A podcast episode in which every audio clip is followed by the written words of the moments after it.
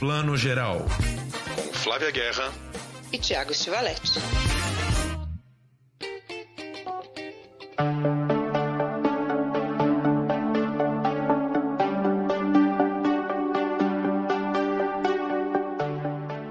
Bom dia, boa tarde, boa noite para você que está escutando o Plano Geral, seu podcast de cinema e séries do streaming, edição 99. Já semana que vem chegamos à nossa querida edição 100. Aliás, já vamos abrir a enquete aqui. Mande para gente através do nosso Instagram, arroba Plano Geral Underline Podcast, ou nas nossas redes. A gente quer saber qual foi o melhor filme que você viu nos últimos tempos. Pode ser nacional, pode ser estrangeiro, que a gente vai contar todos os, todos os, os depoimentos aí que a gente recebeu, os filmes que mandaram para gente. A gente vai falar um pouquinho aqui na nossa grande edição 100. Temos muita coisa hoje, vamos falar de séries, vamos falar de Heartstopper, uma série gay lindinha que está bombando na Netflix, saiu em todos os jornais essa semana, tá todo mundo vendo. Iluminadas, a série de Wagner Moura, Wagner Moura voltando a falar inglês aí, agora na Apple TV Plus.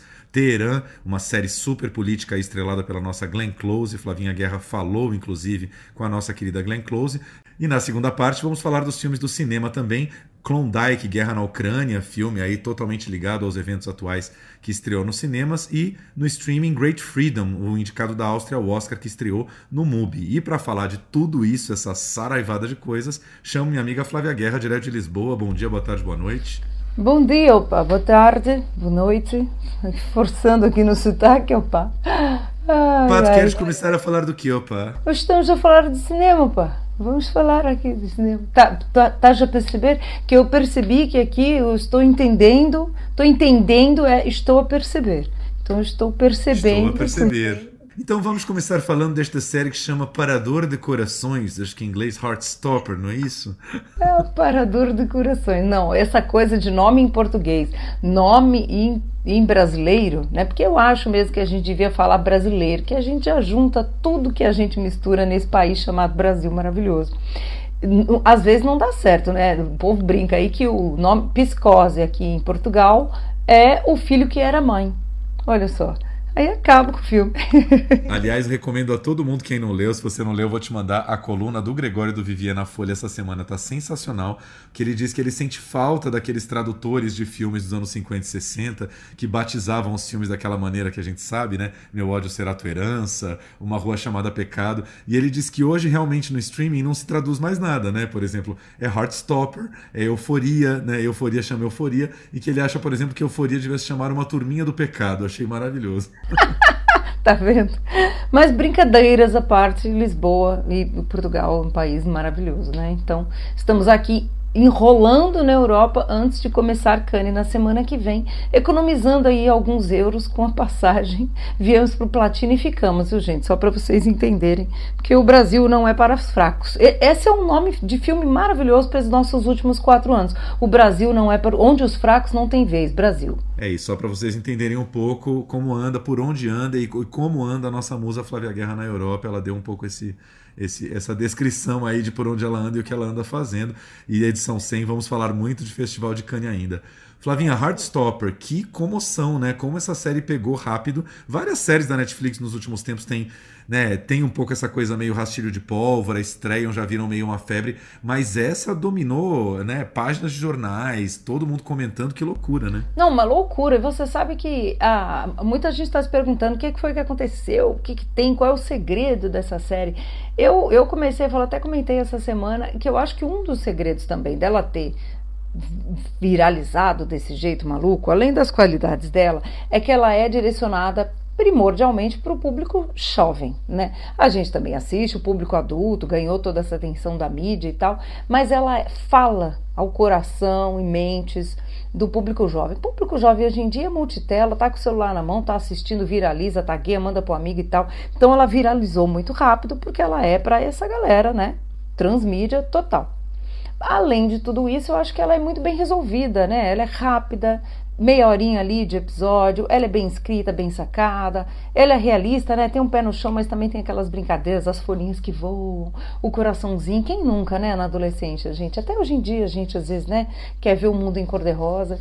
Então, e a grande qualidade de tratar, né, do descobrimento aí, do coming of age, né, que se fala, né, o, o rito de passagem aí, para questões da vida adulta com o universo LGBTQ+, né? O que eu mais gosto, aliás, além dos dois meninos, é que tem ainda a amiga trans, né? Muito, muito bem sacado. Vamos contar um pouquinho aqui, né? A, a, a, série conta a história do Charlie, que é um menino aí numa cidadezinha britânica, que acho que eles nunca definem muito bem, né? Se é Londres ou se é uma cidade menor. O Charlie é um menino gay, né? Que já se entendeu como gay, sofre até um certo bullying na escola. É, quando a série começa no primeiro episódio, ele tem um relacionamento que hoje chamaríamos já de tóxico abusivo, com um menino que fica com ele, mas também fica com garotas e não sai do armário, né? Não sai do armário pro, pro resto do colégio e inclusive ignora ele solenemente quando encontra ele pelos corredores, finge que não o conhece e ele está tentando se livrar desse relacionamento abusivo. E aí tem aquela coisa que é muito típica também de escola britânica, né? Cada aluno vai sentar sempre do lado de outro, né? Ao longo do, do, do ano inteiro ou do semestre inteiro, enfim. E aí a, a, o, professor ali coloca ele para sentar ao lado do, de um dos grandes bonitões da escola, que é o Nick, que é um dos grandes jogadores de rugby da escola, né? Um menino todo gatinho, um pouco mais alto, mais fortinho, etc. Ele de cara já fica afim do Nick, né? Mas ao que tudo consta, Nick Nick é straight, né? Nick é hétero. E aí, enfim, né? O que vai acontecer é que ao longo dos episódios essa, essa identidade do Nick também vai dar uma balançada. Será que ele é hétero? Será que ele é fluido? Será que não é? Será que ele gosta do Charlie ou não gosta? O que, que ele está sentindo? Enfim, e é um pouco um suspense em torno da de para onde vai aí a sexualidade do Nick, né? E o que vai acabar isso, como isso vai bater no emocional do, do, do Charlie, é um pouco que acaba conduzindo a série. Né? Hypothetically, what sort of boy do you want to go out with? Happy New Year, true boy! Well, if it isn't Charlie Spring, Happy New Year. You're over there, next to Nicholas Nelson. Hi. Hi. Nick Nelson. He is the star player on the rugby team. We are a trio of borderline outcasts. He's different. Hey. E é interessante como essa série tem uma coisa auspiciosa, né? O mundo que a gente queria, porque o Nick, o bonitão, ele é o bonitão, ele é o cara do rugby, ele é, né? Tá com os amigos héteros, toda aquela testosterona hétero ali, mas ele não é um babaca, né? Ele não é não é porque ele é hétero, o straight, que ele é o típico macho que, nossa, não vou nem encostar aqui no amigo gay que isso vai passar para mim, sabe? Essa série também já avança nesse capítulo, né? Ele, claro que pode ter questões aí com a sua sexualidade, será que ele é, será que ele não é, mas essas questões de ser um bocó só porque é hétero, ele já não tem. Né? Ele é amigo do cara, né? Do, do, do, Charlie que é gay. Isso não o impede de ser um cara bacana. Então, eu acho que isso mostra também que essa geração já está assim também. Nós convivemos com jovens dessa idade, apesar de não sermos mais jovens, e eu vejo quanto essa geração é mais bacana, bem resolvida, mesmo que não seja fluida, que não seja LGBTQ. Então, isso eu gostei muito, né? Ela é muito atual, né? É com aquele filme fofíssimo, né, de uns anos atrás, o Love Simon, que acho que em português é. ficou com Amor Simon, que também é um menino é, mais ou menos da mesma idade aí dos protagonistas de Heartstopper se descobrindo gay da maneira mais fofa possível, né? Eu li alguns textos que falavam que a grande novidade de Heartstopper era justamente mostrar é, um, um, relacionamento gay ou um amor gay é, nos meninos dessa idade. Pode ser porque são meninos um pouco mais novos do que aqueles que são mostrados, por exemplo, ou no Elite ou no, no Merli, né? Até bem mais novos do que os meninos de Euforia também. Mas eu não sei, eu acho que a, a novidade, que não é bem uma novidade, é que em Elite ou em Merli é, o tom é outro, né? Em Elite eu sei que tem aquela coisa mais pesada, tem os crimes, né? Euforia tem o sexo, drogas e rock and roll. E essa série, é, é, Heartstopper é pura fofura, né? É, é o água com açúcar no melhor sentido, assim. Eu acho que as pessoas estão muito querendo água com açúcar, querendo ver o amor dando certo, né? Aquele tomzinho assim muito fofo. Eu acho que isso é o que, é o que pega mais as pessoas do que exatamente a novidade de um relacionamento gay, enfim. É, acho que é esse mix todo, né? E não importa ser um relacionamento gay, acho que as pessoas estão querendo ver, como você falou, uma história de amor, né? Gostosa, que dá certo. Eu me lembro muito de Sex Education, eu, que é também britânica, que também são os adolescentes nessa faixa e que também estão descobrindo o sexo. É que Sex Education, o personagem principal é hétero, mas o melhor amigo dele, novamente, é gay. Não rola um clima entre eles, mas tem, tá tudo, tá tudo ali, tá tudo dado, tá, né? Todas essas questões dessa geração. Me lembra muito por isso, mas o personagem principal é hétero. Não é necessariamente essa descoberta dele, mas esse universo, eu acho que Heartstopper entrou meio nessa seara que o Sex Education abriu e parece que está indo até melhor, né? Sex Education foi um super sucesso, mas eu acho que Heartstopper bateu, né? Eu, eu, li que no Rotten Tomatoes e nesses né, rankings de internet ele estava tipo, com praticamente 100% de aprovação, de nota, assim, tá? Todos amam. Todos é o que você falou, né? O tema é muito parecido com Sex Education, mas qual é a diferença? É o tom, né? Sex Education é uma série um pouco mais de comédia, tem aquele humor, aquela ironia britânica maravilhosa. É, Heartstopper quase não tem humor, né? Ela é uma série fofa, fofa, fofa, né? Eu acho que esse tom é uma coisa. É, eu acho que às vezes, mais do que o tema que a série traz, a, as pessoas estão com saudade de algum certo tom nas séries ou nos filmes que de repente elas embarcam de cabeça, sabe? He's the straightest person I have ever seen. Thank you! How do I stop liking someone, specifically a straight guy? Ah, uh, a question for the ages. I had something I wanted to ask you. Do you want to go out with me? Do you want to join the rugby team? What? É, e eu acho que o cinema tá devendo pra gente comédias românticas, né? O cinema comercialzão, né? Eu quero dizer o cinema comercial hollywoodiano, assim. Teve uma fase de ouro das comédias românticas, né? Que a gente via muito e tal. Agora a gente tá muito. O cinema grande comercial, ele tá muito nos heróis, né? É trocentos multiversos, né? Essa semana também estreou Doutor Estranho, né? Não vamos esquecer aí do Multiverso da Loucura. Então eu acho que a atenção tá indo muito para isso. Os fãs de comédia romântica estão meio órfãos, né? E a gente curte, né? Por que não? Estreou recentemente uma com a Penélope Cruz, né? A Marry Me, que acho que é Casa Comigo no Brasil, mas já é um público mais velho, né? O público da J-Lo, né? Não é mais essa coisa adolescente. Então eu acho que... Mas o Heartstopper não é uma comédia romântica, né? Eu chamaria de romance mesmo, né? Eu não vejo comédia é. nenhuma ali, né? Romanção. É, tem razão. Quando eu penso comédia romântica é uma historinha fofa de amor, né? Sim, é, mas, é. mas falta comédia ali. No Sex Education tem comédia, no, no Heartstopper não tem. E até eu vi que na esteira já do sucesso de Heartstopper, porque tem isso hoje em dia no streaming, né? Ainda mais uma série curta como Heartstopper, oito episódios, a pessoa maratona ali em uma ou duas noites e às vezes ainda tá na pilha de ver algo parecido. Tem uma outra série sueca já bombando, que a gente ainda não, não teve a chance de ver, mas em breve vai dar uma olhada, que chama Young Royals, que também é uma série sueca que fala de um príncipe, o príncipe William, que entra num colégio, no internato ali, né? Passa é, meses e meses no internato e lá ele começa a se descobrir gay com um colega. Tem muito a mesma pegada do Heartstopper, porque o príncipe também tem um pouco essa vibe do Nick, assim, ele é mais gatinho, né? Ele é todo um porte de príncipe.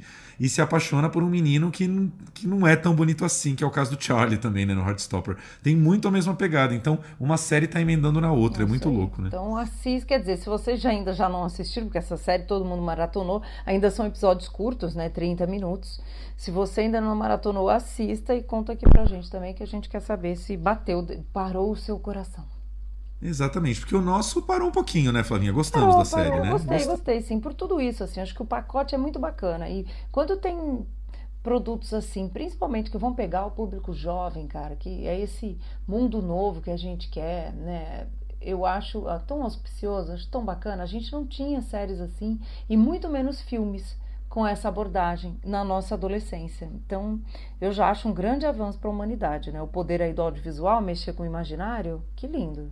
Tenha mais. Com certeza. Mais. A gente falava, né? Tinha uma, uma expressão que a gente até usava quando estudava cinema em curso de cinema, que é o, é o feel good movie, né? O filme para se sentir bem. Agora o que mais tem são séries como Heartstopper, que são feel good series, né? Séries para você se sentir bem também, ficar feliz ali, né? À noite em casa. Do you ever feel like you're only doing things because everyone else is, and you're scared to change? Just miss how things used to be with the four of us. You're a good friend. I know. If he is even slightly mean to you, you'll murder him. I was going to say, send him a strongly worded DM, but murder's fine too.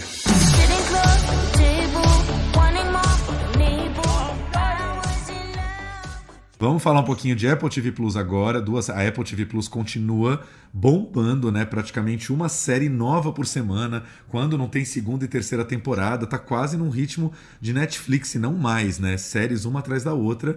E o nosso querido Wagner Moura, né? Depois de Marighella, foi aparecer agora numa série da Apple TV Plus que a gente já estava aguardando faz tempo, desde que saiu aí o primeiro teaser, o primeiro trailer, Shining Girls em português Iluminadas, né? Voltando a falar de título, Flavinha, os títulos da Apple também às vezes para o português dão uma sambada, né? Porque Iluminadas eu acho um título tão estranho assim que não é exatamente Shining Girls, né? Pois é, né, gente? Iluminadas. Aí a gente entra nessa questão. Se não traduz, fica o Shining Girls que não tem charme. Chama o Gregório. Se traduz, fica esse Iluminadas que você fala o que, que é. São as meninas do filme do Kubrick que voltaram. Foi isso que. eu juro que eu pensei isso. As meninas do hotel, né? Praticamente. Uma série sobre as gêmeas? Olha, que até que dava uma boa série, gente. Eu acho que ia ter audiência, viu? Faz aí. Não.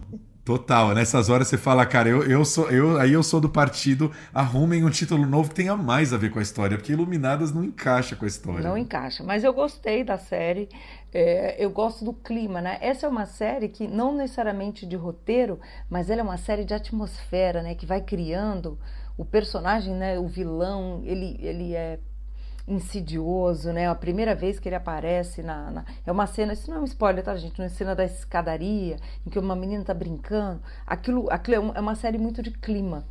E, e aquela coisa de, do tempo que vem, que vai, aquele looping, né, da, da Elizabeth Moss.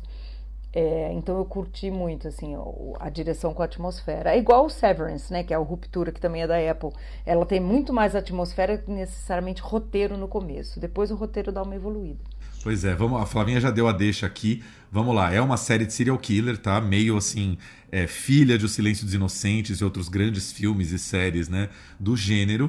É, estrelada aí, Elizabeth Moss faz uma arquivista de um jornal em Chicago. A série se passa em 1992 e ela trabalha como arquivista no mesmo jornal onde o personagem do Wagner Moura, o Dan Velasquez, é um repórter especial, já fodão há muito tempo, né?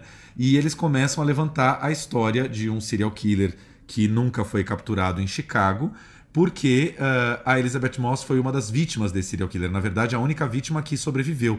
Né? Todas as vítimas que ele é, violentou, assassinou, né, morreram e ela conseguiu escapar. Ela é a única vítima sobrevivente e ela não quer descansar enquanto não encontrá-lo. E o serial killer é vivido pelo Jamie Bell, o nosso querido ator aí de Billy Elliot, né? Ator britânico aí maravilhoso, que surgiu em Billy Elliot lá atrás, né? Já 20 anos atrás como garotinho, o garoto que queria ser bailarino e que tá um espetáculo como serial killer, né? O Shining Girls para mim traz duas grandes inovações. Uma é o fato de que desde a primeira cena a gente já mostra o Jamie Bell como serial killer, né? Não existe o suspense de quem será o serial killer. Já sabemos que é ele de cara desde o começo e ele tá o tempo inteiro no encalço de todo mundo, né? Ele persegue o Dan Velasquez, ele persegue a Elizabeth Moss, ele tá o tempo inteiro atrás de todo mundo.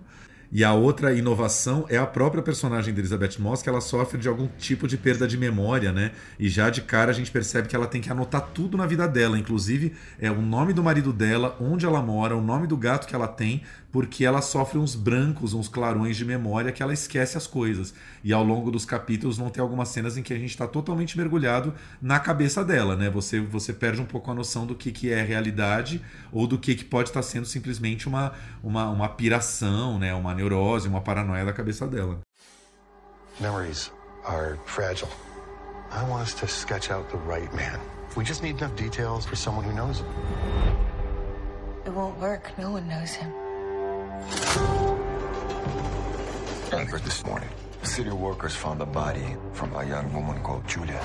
Por isso que eu falei aqui no comecinho desse papo de que é uma série de atmosfera. Porque é isso, você vai entrando nesse looping dela, né? Essa cena do cachorro, tem uma cena do cachorro que é maravilhosa, que o cachorro aparece, ela fala, meu Deus, que bicho é esse? Aí ela olha na coleira, aí ela nota, aí, né, ela, ela vai construindo e é angustiante, né? Imagina é, estar no, no, na situação ali dessa personagem. E eu gosto também muito da interação dela com o Wagner. Né? O Wagner também é um cara angustiado, obcecado, fazendo um jornalista, que ele já foi, né, gente? Ele é, ele gosta sempre de falar, né, que ele é formado em jornalismo, chegou a trabalhar como repórter, então ele resgata isso, né? Aliás, o Wagner não está aqui com a gente falando da série agora, porque, pelo que fomos informados, no Brasil ele só falou com o Fantástico. De mídia para lançar essa série. Uma pena, porque a gente falou com ele no Marighella, mas a gente teria falado agora novamente também, porque ninguém conversou com ele sobre o Iluminadas. Né? Pois é, eu, eu acho que o Wagner tá muito bom na, na série, assim, ele tá fantástico, fazendo trocadilho aqui. E é muito louco uhum. lembrar que quando ele fez aí a sua primeira série internacional, que foi o Narcos, né, fazendo o Pablo Escobar, o Brasil, que é aquele país cafona, que adora malhar o Judas, né, que adora falar mal dos seus próprios talentos, ficou naquela crítica toda ao sotaque, porque o sotaque dele não estava bom, né? Todo mundo de repente virou é, especialista em sotaque colombiano de Pablo, Escobar, né? Dizendo que o sotaque do, do, do, do Wagner na série não estava adequado, e ele estava ali arrebentando, tanto que foi até indicado ao Globo de Ouro pelo papel. E aí agora ele tá aí atuando em inglês. E, cara, eu acho que ele atua com uma naturalidade, assim, óbvio que a gente cata, é até bom, né, catar um pouco o sotaque brasileiro do Wagner por trás dele falando inglês ali. Mas, cara, entonação ali, ele joga junto da galera ali, muito no mesmo nível, né? Você vê que tem muito preparo ali atrás de atuar bem em inglês, de ainda colocar o emocional do personagem. O Dan é um personagem alcoólatra, né, que sofre de alcoolismo e tal. E, nossa, eu acho assim, sou, sou fã rasgado, assim, acho que ele, ele manda muito bem na série, não deixa nada a dever, assim. Ah, eu acho também. E eu acho que é muito bacana, a gente é dessa opinião, gente. Se você não começar a fazer, não vai fazer bem nunca.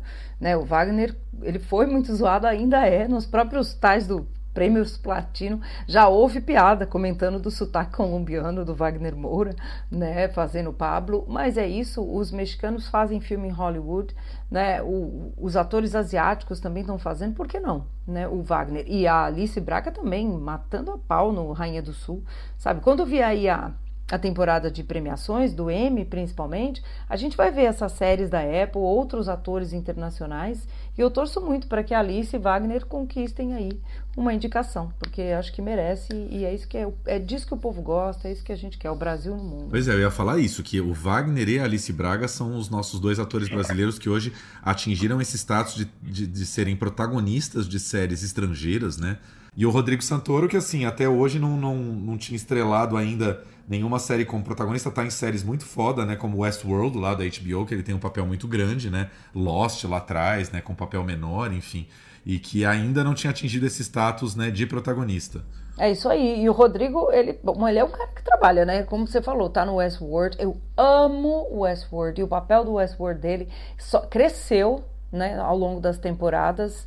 E a terceira também ele continua lindo, maravilhoso. E ele atualmente, aliás, Thiago, tá, filmou uma, tá filmando, filmou, tá filmando uma série é, em inglês ela chama Boundless, e, em que ele vive o Fernão de Magalhães, olha só que maravilhoso, ao lado do Álvaro Morte também, é um super elenco é, espanhol, latino-americano, e essas é sobre grandes navegações, a viagem épica do Juan Sebastián Elcano e o Fernando de Magalhães, que é ele, ao redor do mundo, né? Eles deixam a Espanha e a viagem acho que vai fazer mesmo um número redondo, 500 anos, e é uma super produção de grandes navegações e tal.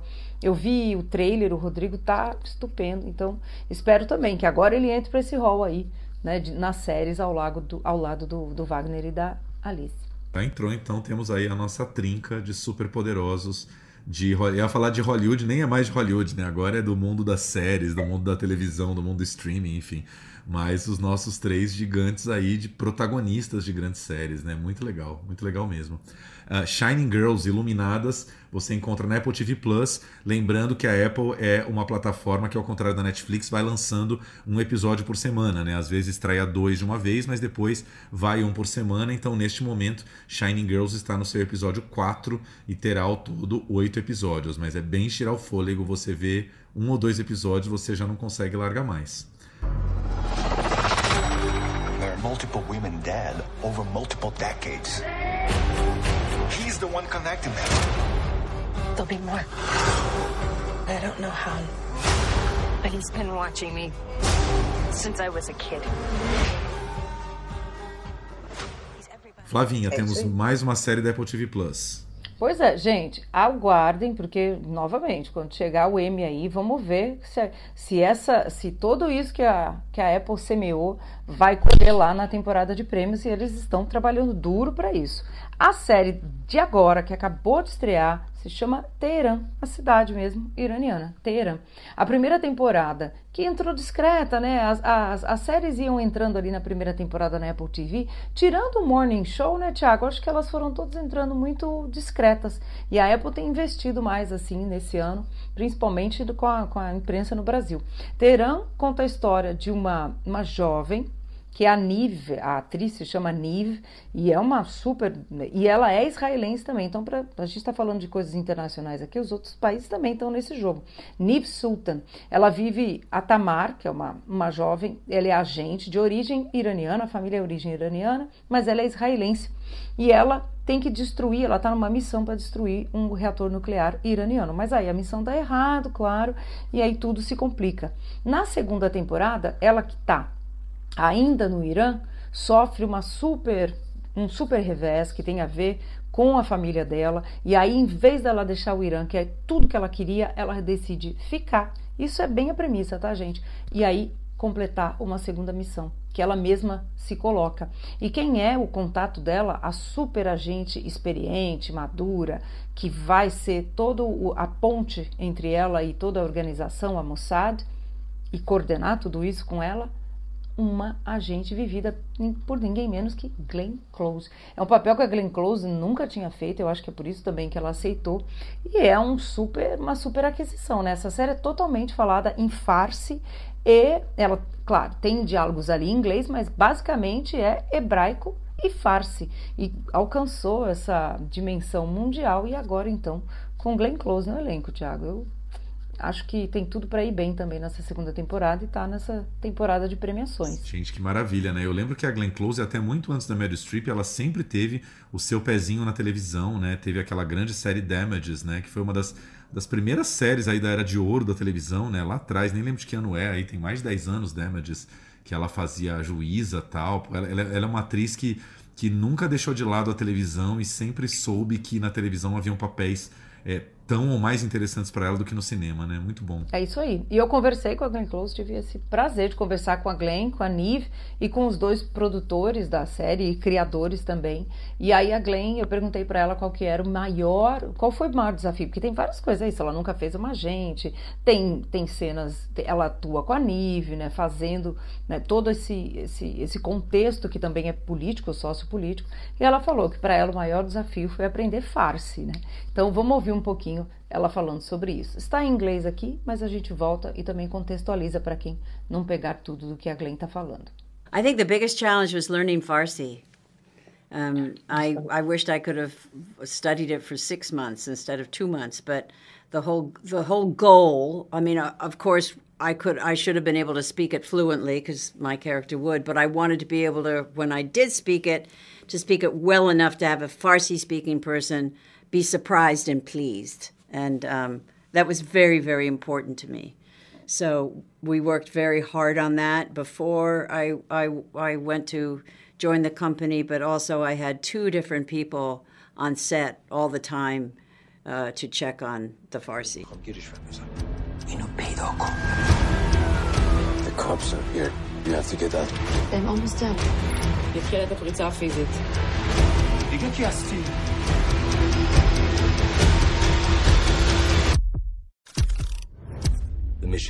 Essa foi a Glenn comentando sobre o farce dela. E eu e Thiago, que somos aqui fãs incondicionais do cinema iraniano, com certeza a gente fica feliz de ver. Você vê, vocês estão vendo essa edição aqui internacional que tá uma atriz do porte da Glenn Close falando farce numa série ela vive essa espiã que acreditou na revolução, se apaixonou a revolução iraniana, se apaixonou por um iraniano, né? Se envolveu e aí é por isso que ela aprendeu farce na trama e também se desiludiu. Então, aí ela tá do outro lado dessa questão, né? Ela é uma agente israelense. Então, é bonito, né, Tiago, ver uma atriz como ela aprendendo farce falando e ela fala realmente bem na série e ainda tinham refugiados, gente, é, israelenses, israelenses não, refugiados iranianos que estão em Israel, que deram consultoria né, para ela, acompanharam ela e acompanharam toda a equipe para que a série tivesse essa verossimilhança, né? não fosse aquela coisa, ai, gringo filmando o Irã, aquele Irã de turista picareta, não. A série é bem pé no chão, tem uma característica, ela foi filmada na Grécia, mas a gente que acompanha o cinema iraniano sente muito essa verdade da atmosfera e esse cuidado. Então, a gente recomenda muito. Eu ia comentar só uma coisa aqui, gente. Glenn Close está com 75 anos. Se você acha que você está velho para fazer algumas coisas na vida, lembre-se que a Glenn Close aprendeu farce aos 75 anos. E como ela acabou de dizer, ela queria ter tido seis meses para estudar, mas ela aprendeu em dois meses. Ou seja, aprenda farce em dois meses aos 75 anos com Glenn Close. É uma meta de vida, né? Só, né? Só isso, né? Real, é surreal. Assim, eu tenho preguiça de estudar italiano, 43 anos, a mulher tá aprendendo farce, entendeu? Em dois meses. Deve ter pegado ali um, um coach, né? Um professor que deu uma, uma canseira ali aprendeu rapidão, cara. Maravilhosa. Ah, com certeza. Claro que ela aprendeu o básico, mas ela, ela sabia o que ela estava falando, aprendeu a estrutura básica da língua, né? para falar com essa verdade. E é maravilhosa mesmo, né? Porque, não é porque, ai, também sou a Glenn Close, aí é fácil, tem todo mundo me dando lá o, o coach. Olha, deve ter muita atriz que nessa altura da carreira e do porte que ela tem, não tá afim, né? Tá querendo projetos que tá mais numa zona de conforto, sem julgamento aqui. Mas ela não, se joga e vai fazendo uma agente secreta nessa altura que ainda fala farce. É isso aí, é muito louco como existe um certo mito em torno da Meryl Streep, né? Que ela é a grande atriz americana, cara, mas eu acho que a Glenn Close não fica nada atrás. E eu acho que até o fato dela não ter tanto essa essa majestade que a Meryl Streep tem em torno dela, permite que ela vá atrás de papéis mais arriscados, mais interessantes, como naquele filme do Ron Howard agora, que eu nem gosto muito, o filme da Netflix, que ela foi indicada, acho que até, ela foi indicada ao Globo de Ouro, não sei se foi indicada ao Framboesa, que ela faz a mãe da Amy Adams. Como é que chama esse filme, gente? É o Era uma vez um sonho. Exatamente. Cara, ela tá ali, né, fazendo uma mãe caipira do interior, enfim, com um pirucão estranho, do tipo, ela se joga, né, cara? Ela é muito incrível. É isso aí. Não, tô tentando só olhar aqui rapidinho, foi isso mesmo. Não, ela foi indicada ao Oscar e ao Framboesa, foi, esse, foi essa história, lembra? Que ela foi indicada ao Oscar e ao Framboesa por esse mesmo papel, maravilhoso. Eu acho que grandes atrizes são isso. No mesmo ano ela consegue ser indicada ao Oscar e a Framboesa pelo mesmo papel. Gente, isso aí, entendeu? É muito maravilhoso. Fica aí a dica então, Teherã, série já na segunda temporada. Aliás, me explique uma coisa, Glenn, a Glenn, adorei você falando a Glenn, assim, é quase a Maria, a Juliana, a Glenn. A Glenn está na primeira temporada ou só na segunda? Só na segunda. Então, mas olha, vale a pena assistir a primeira, ela é bem ágil. Isso que eu falei, ela é ágil, ela é uma série de é um thriller de agente secreto, só que é a Nive, né, que faz é essa garota, não para, é muito rápida, o ritmo é super bem colocado ali, tá bem direitinha, bem redondinha. Aí você já parte para a segunda que já estreou, então você vai acompanhando e eu acho que vale muito a pena. E o pior, Thiago, sou eu no fim da entrevista. A gente vai colocar a entrevista nas nossas redes sociais, lembra? Plano Geral Underline Podcast, lá no Instagram. No final ainda falo assim, ok, girls, thanks for your time. Como é que eu posso chamar Glenn Close de obrigada, meninas? Isso é muito coisa de brasileiro, né? Que chama todo mundo de menina. Fiquei com vergonha alheia de mim mesma depois, mas foi. Passou. Não, mas girl é sempre bom. Girl é sempre, né? Se sente jovem, acho bom. Dá um serviço de utilidade pública aqui. Dá para ir direto para essa segunda temporada com a Glenn sem ver a primeira ou você acha que não dá? Olha, dá, mas eu acho que se, se você for, você tem que ler os resumos. Porque você tem que saber em que ponto que a personagem da Tamar, né, que é a Nive, é, se encontra naquele começo. Você tem que entender um pouquinho de background para saber por que, que ela está emocionalmente daquele jeito no começo da segunda temporada. Entendi, maravilha. Serviço dado, muito bem. Vamos falar um pouquinho de filme agora. Não vou nem passar para cinema ainda, vou passar para filme, que eu quero dar uma dica de filme do streaming. Um filme que eu vi na mostra totalmente por acaso ano passado. Aquelas coisas que acontecem em mostra maravilhosas, né? Eu fui para ver um outro filme francês na mostra e o filme não chegou, a cópia não chegou a tempo, lá o arquivo não chegou a tempo na sala de cinema e acabei caindo nesse outro filme que era o indicado da Áustria ao Oscar desse ano, ao Oscar 2022. O filme está acabou de estrear na MUBI e chama Great Freedom, né? Grande Liberdade em inglês. O Great Freedom conta a história desse, desse jovem homossexual aí logo depois da Segunda Guerra na Alemanha, né? A Alemanha do pós-guerra, o Hans. E ele é, ele é repetidamente preso por ser homossexual, porque na Alemanha nessa época havia uma lei que proibia né, os atos homossexuais, a pederastia. Então, se você era pego né, num ato de pederastia ou era né, a polícia dava uma batida numa, numa boate gay, todas as pessoas que estavam ali dentro podiam ser presas e iam ser julgadas com base na Constituição. Quer dizer, havia motivos legais para essas pessoas serem presas. E ele passa anos e anos na cadeia, sendo preso repetidamente. Uh, ele acaba tendo alguns casos na, na cadeia, né, alguns, alguns sexo casual e fortuito, até que ele começa a se envolver mais profundamente com um companheiro de cela dele, que é o Victor. Uh, o, o, o, protagonista, o Franz, o Hans, é vivido pelo Franz Rogowski, que eu considero, eu e meu amigo Pedro Maciel Guimarães, ele vai concordar comigo, a gente considera hoje o maior astro da Alemanha. Um ator assim, ascensão na Alemanha, que tem feito vários filmes interessantes, faz vários filmes do Christian Petzold, que a gente adora, né? Está, por exemplo, no Em Trânsito e no Undine, que é um filme que a gente adorou do ano passado, né?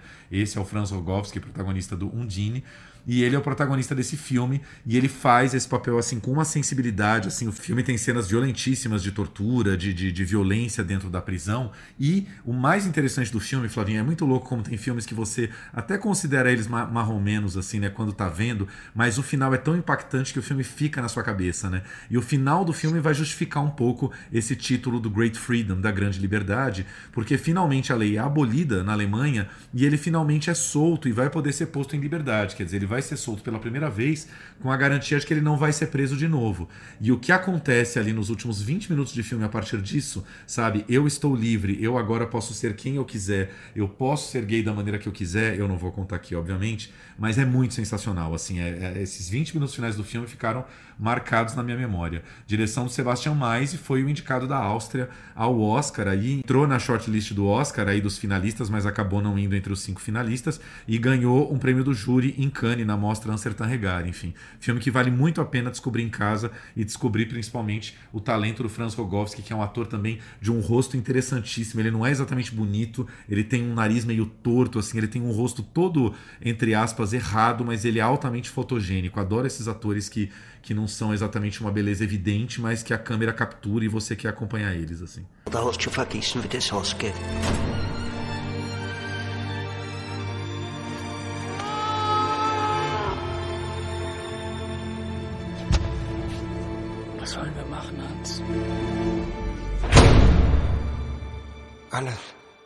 E ele é maravilhoso, né? Eu concordo, eu sou super fã desse ator. E esse, nós já abrimos aqui falando com Stopper. olha como o cinema também está abordando esses temas de diversos e de cada vez mais interessantes. É uma pena que muitos filmes que ficam nessa pré-lista do Oscar, que fazem carreira, né, Thiago, em festivais e tal, eles entram muito discretamente no cinema ou nem entram, e aí às vezes a gente nem percebe no streaming também. Então é, é importante a gente trazer também, né, ainda mais que ele já está no streaming, todo mundo pode assistir. Pois é, você levantou essa questão. Eu acho que, pelo que eu entendi, pelo que eu lembre, o Great Freedom acabou não estreando nem rapidinho nos cinemas do Brasil, porque ele agora entrou nessa nesse catálogo aí de lançamentos exclusivos do MUBI, né? Quando o filme é muito, muito grande, foi o caso do Drive My Car, né? O filme foi indicado a quatro Oscars e tal, aí a MUBI acaba fazendo um pré-lançamento nos cinemas, mas não foi o caso do Great Freedom, e aí acho que isso vai acontecer cada vez mais, né, Flavinha? A gente vai ver uns filmes na Mostra de São Paulo, né? Filmes né, de Cannes e tal, que vão passar na Mostra de São Paulo, que pode ser que lance no cinema depois, pode ser que a gente acabe vendo-os direto no streaming, né? Eu sei que é o que deve acontecer, por exemplo, com o Memória do Apichapong Veracetaco, né? Para mim, o melhor filme do ano passado, passou na mostra, muito provavelmente ele vai direto para o MUBI como lançamento exclusivo também. Pois é, vai acontecer. Tem um lado bom, né? A gente sempre fala isso, mas o lado ruim é que a gente gosta de ver os filmes no cinema e, e quando eles chegam no cinema, entre aspas, é que eles acontecem mais, né? A gente sabe que a tela do cinema também chama mais atenção para o acontecimento de um filme sendo lançado, mas a gente não esquece deles mesmo assim. Pois é, e em termos de mostra, a gente vai voltar ao que a mostra era lá nos anos 70 e 80, que você corre para ver os filmes na mostra, porque você não sabe se vai ter outra chance de vê-los na tela grande depois, né? Muito louco. Muito louco. Olha só o que o streaming está fazendo com a gente, cinéfilo. pois é.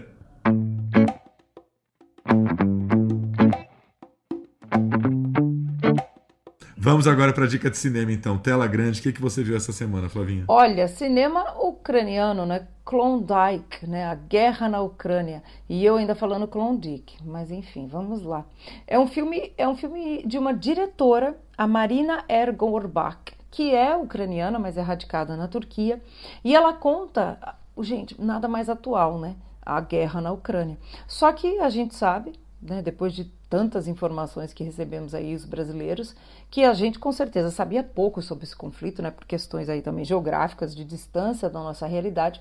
Esse conflito começa bem lá atrás, né? E com a questão de Donbass em 2014, né? No momento em que começa o conflito de Donbass, esse filme traz um casal ucraniano que vive na região da fronteira entre a Ucrânia e a Rússia, e o casal está esperando um filho, né?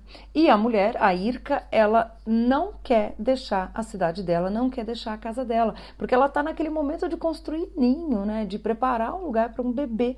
E aí a, a, o vilarejo dela é tomado pelas Forças Armadas e um grande acidente acontece, a gente sabe, isso é um fato mesmo, né, histórico. Um avião com 300 passageiros é abatido, se vocês lembram disso, cai, todo mundo morre. Uma tragédia horrorosa, né? Tudo vai ficando mais complicado.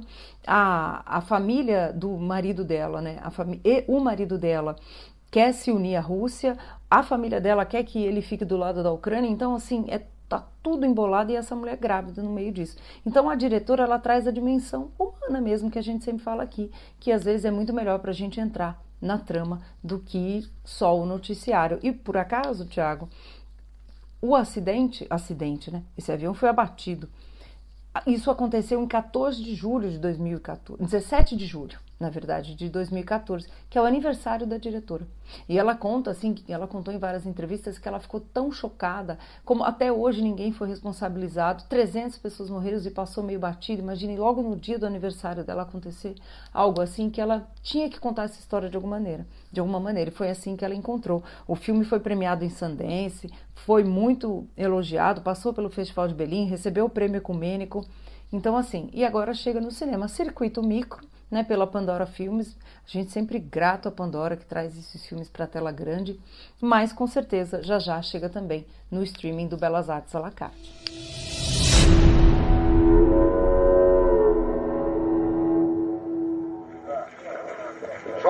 Давай, давай. Да. Малайзия. Cara, tô muito curioso para ver. É, inclusive li é, muito nos textos que saíram nos jornais falando do filme essa história de que o título ele, claro, né, ele dá uma sensacionalizada para né, aproveitar esse momento que a gente está vivendo de guerra da Rússia com a Ucrânia, mas como você explicou, né, 2014, enfim, trata aí de um conflito anterior a esse que nós estamos vendo hoje, mas que de alguma maneira explica esse conflito da Rússia com a Ucrânia hoje, né? É, porque ele não come... os conflitos não começam, né, de um dia para o outro, né? A, a a questão do, do, do, conflito aí, Donbass, o próprio Sergei Loznitsa, que a gente ama tanto, que sempre fala dele, ele mesmo já fez um documentário sobre isso, né? Sobre a degradação humana que também essas regiões de conflito começam a passar. E tem outros filmes também, é que eles, como é essa questão de acesso, né? Não chegam a gente. E eu acho muito legal nesse casal, que, que o, esse cara, né, ele chama Tolik, o personagem, ele tá total como um cidadão tá ali na hora, né? O, os amigos pró-Rússia, né, querem que ele fique do lado da Rússia, ele tá pendente ali, como eu falei, ele quer ficar na Rússia. Aí a família dela, que é o irmão dela, né, acha que eles estão traindo o país e eles no meio disso, né? A família ucraniana nacionalista pró-Ucrânia, os amigos dele querem ficar da Rússia, ele no meio disso ainda vai ter um filho. Então vamos pensar na dimensão humana, né? Do que que essas pessoas, elas estão passando isso desde 2014 ou até mais tempo, porque isso é uma questão histórica ali. Então é um filme que mexe muito com a gente, não tem como não não sensibilizar. Maravilhoso. Então, Klondike, Guerra na Ucrânia, em cartaz nos cinemas. Vou aproveitar que a gente nem falou tanto hoje, vou dar a última dica de cinema. Então, eu ia deixar para a edição que vem, mas também é um filme que lançou tão, tão pequeno e né, não deve durar muito tempo em cartaz que eu vou falar dele hoje. Paris, 13º Distrito, um filme francês do Jacques Audiard, um diretor que as pessoas não conhecem muito de nome no Brasil, mas certamente já viram algum grande filme dele, né? Vou citar pelo menos dois. O Profeta, de 2009, que é um filme de gangster maravilhoso, que lançou o Tahar Rahim, e uh, o Ferrugem e Osso, um filme com a Marion Cotillard também espetacular, de 2013, 2014 mais ou menos. É, né, a história aí de uma, de uma treinadora de, de, de, baleias, orcas em parque aquático que se envolve é, com um lutador, enfim, um filme muito visceral, muito interessante. E nesse novo filme, Paris, 13º Distrito, ele mostra um filme em preto e branco que ele mostra aí um pouco, voltando aí ao começo da nossa edição, ao Heartstopper, essa nova juventude fluida, né? Três amigos, uma francesa branca de classe média, uma menina chinesa, filha de uma família chinesa, né? nascida já na França, mas de ascendência chinesa, de telemarketing, e um professor de letras, também cidadão francês, negro, né? de uma família de origem africana. Esses três vão se envolver, como diz o título, no 13º distrito, que é conhecido em Paris como Les Olympiades. Né? Olympiades é um pouco, é, é, foi uma construção ali, um espaço urbanístico onde eles fizeram torres verticais prédios verticais mais altos que são muito raros em Paris, justamente para abrigar um pouco é, a classe assim de profissionais liberais, né, ou imigrantes com menos condição de renda, montaram um pouco esse conjunto habitacional que tinha várias áreas sociais ali esportivas tal para a galera conviver. E esses três vão se cruzando ao longo do filme, vão se conhecendo. É, a menina chinesa que é a Emily, ela abre uma vaga no apartamento dela e quem chega candidato a ficar no apartamento dela é o Camille. Ele chama Camille porque em francês Camille é a mesma palavra para Camila ou Camilo, né? Então ela acha que vai receber uma menina Camille, quando chega lá é um homem chamado Camille, né? Esse professor de letras. E logo ela se interessa sexualmente por ele, acaba aceitando ele em casa, se apaixona por ele, eles começam uma relação muito turbulenta, até entrar também a francesa, né, vivida pela Noémie Merlan, uma atriz que a gente vai lembrar muito recentemente do Retrato de uma Jovem em Chamas. Né? E a história da Noemi Merlan é maravilhosa também porque ela se envolve com uma atriz pornô é, que faz, que vende sexo por webcam, né? Ela faz sexo online com os clientes e ela acaba se envolvendo com essa, com essa mulher online numa relação muito, muito interessante. Ou seja, um filme interessante por ser um filme de um diretor branco que também já tem mais de 70 anos, que sempre fez um certo tipo de cinema francês branco e de repente está voltando suas lentes aí para uma juventude totalmente misturada, né, de imigrantes, gente que vem do mundo inteiro e vive em Paris. Enfim, Paris não deixa de ser uma metrópole, né, quase como Londres também que recebe gente do mundo inteiro e ele volta um pouco os olhos para uma juventude que claramente não é a vida dele, né, não é o mundo dele, mas ele se interessa em ver como essas pessoas se relacionam hoje em dia, esses jovens se relacionam afetiva e sexualmente. Enfim, um filme leve, muito leve, muito mais leve do que a média dos outros filmes do Jacques Audiard, né? É um filme que tem zero violência, é um filme sobre amor, sexo e relações e muito gostoso de ver. Putain, mais elle est complètement malade T'en veux une toi aussi Non, non, non, non. Non Voilà. Tu fais rien. C'est moi qui fais. Elle me me rend complètement taré, je pense plus qu'à ça. E sabe o que eu adoro mais? A palavra arrondissement, né? que em francês é o. Que coisa linda essa palavra, assim. Pode até não saber o que significa, mas ela é linda, né? Tem um... É o arredondamento, é o 13 terceiro arredondamento. Porque Paris é toda dividida em arredondamentos, gente. Vai entender, uma cidade caracol, vai, vai dando a voltinha, não é assim? Você parte do 1, né? E o 13 terceiro fica na, na, região sul, assim, do sul para o sudeste, mais ou menos, mas bem na ponta sul, ou seja, né, é uma região menos nobre, né? A região mais nobre é o miolão ali que fica em volta do Sena, né? É o Cartier Latin, é toda a região que os turistas frequentam, né? Notre Dame, Leale, não sei o quê. E essa ponta sul já é uma ponta um pouquinho mais, digamos assim, periférica e como em toda cidade, né? Pessoal de alta renda mora perto do Sena, pessoal de baixa renda mora mais nas bordas da cidade. É isso aí, então tem esse recorte, né? Hoje a gente está muito chique, gente. Glenn Close, aula de Paris, entendeu? É uma coisa louca. Mas é interessante porque isso é importante, o esse nome não é à toa, e é legal a gente entender a geografia da cidade para entender esse contexto sociocultural dos personagens, né? Isso que o Thiago explicou no começo. Então, é, a gente está falando aqui não é só de snob, não, é porque realmente faz diferença para entender por que, que o Odiar deu esse nome pro filme. Totalmente. A, a única, o único enigma que fica é porque o filme é em preto e branco. Isso é um enigma que acho que a gente acaba tendo em vários filmes, né? O diretor escolhe filmar em preto e branco, a gente não entende muito bem porquê. Eu acho que é um filme que poderia muito bem ter sido feito a cores, mas ele optou pelo preto e branco ali. Uh, não entendo muito, porque o filme tem justamente esse tom leve, né? Mas enfim, também não deixa de ser uma fotografia muito interessante ali, trabalhando o preto e branco em torno desses três personagens. Flavinha, arruma a edição 100 então, semana que vem? Uma edição 100. Gente, mandem seus filmes preferidos. A gente está aceitando até Cinderela Baiana Entendeu? A gente aqui é democrático, a gente aceita, pode mandar se quiser. E aí, é, começa por aí e vamos, né? A gente aceita filmes que foram lançados diretamente no streaming também, ao contrário do Festival de Cannes. Estamos bem democráticos. Manda pra gente que a gente comenta eles aqui na próxima edição. Especialíssima. Sim, Tiago. Você acredita nisso? Meu Deus. Nem Meu acredito, Deus. cara. Começamos já há mais de dois anos, né? Começamos em abril de 2020, já estamos aí em maio de 2022, ou seja, dois aninhos, 100 edições depois. Estamos aqui firmes e fortes, ainda dando nossas diquinhas aqui. É isso aí, em rumo aos 200. É isso, é, mas a gente vai postar também nas redes, óbvio, né, para lembrar vocês, abrir a nossa enquete aí para vocês mandarem os filmes pra gente discutir aí semana que vem. É isso, terminamos a nossa semana, né? É isso aí. Por hoje é só, pessoal. Bom cinema e boas séries. A gente fazia tempo que não falava de streaming, hoje a gente caprichou. Isso aí, bom streaming, bom cinema, boas séries, bons filmes a todos aí e até a semana que vem. Até.